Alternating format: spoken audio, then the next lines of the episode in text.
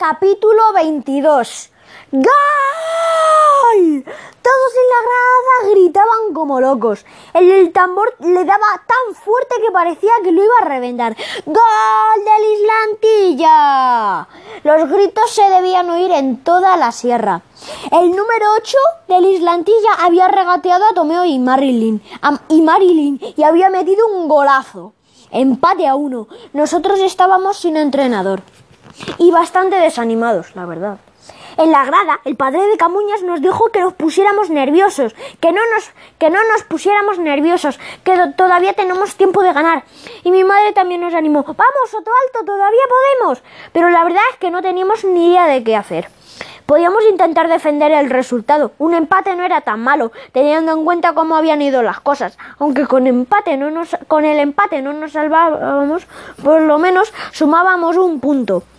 O podíamos ir de nuevo al ataque, intentar o podíamos ir de nuevo al ataque, intentar ganar el partido, suponiendo que nos dejaran. Quita espabilado, que todo ha sido culpa tuya, por tu culpa. Me di la vuelta y allí estaba Tony. ¿Por mi culpa? Pregunté. Si no hubieras empezado a protestar con la tontería esa del penalti, no habrían echado a Felipe y Alicia, dijo Tony. Por un momento no supe qué decir. Miré a Elena, que estaba un poco más allá. ¿Tú también crees que ha sido mi- por mi culpa? Pregunté. Ella se encogió de hombros. Venga, vamos a jugar, dijo. Eso fue todo lo que dijo. No dijo, eso no ha sido culpa de nadie. O, no digas tonterías, Tony. Lo único que dijo fue, venga, vamos a jugar. El árbitro hizo sonar el silbato y dijo, vamos, Soto Alto, saquen de una vez o le doy el balón al Islantilla. Así que salgamos de centro. Y el partido continuó. Pero yo ya no me enteré de nada. Solo podía oír el tambor y los gritos. Y todo el tiempo pensaba en la mirada de Elena.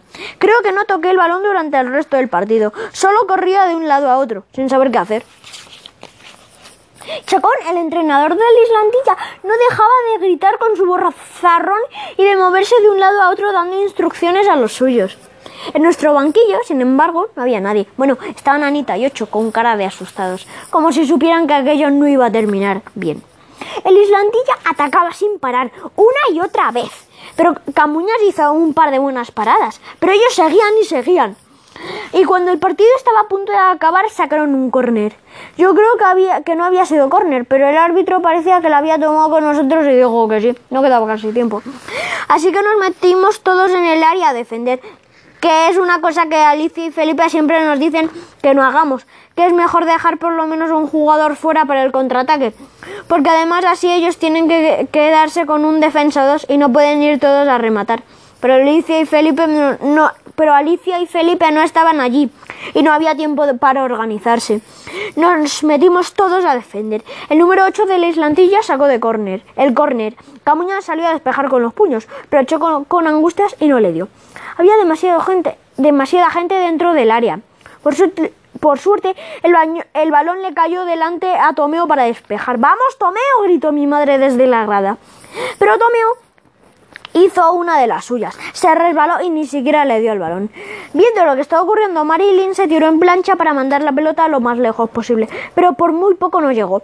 Y entonces apareció el número 10 de el número 10 de ellos, uno con rizos que no olvidaré nunca.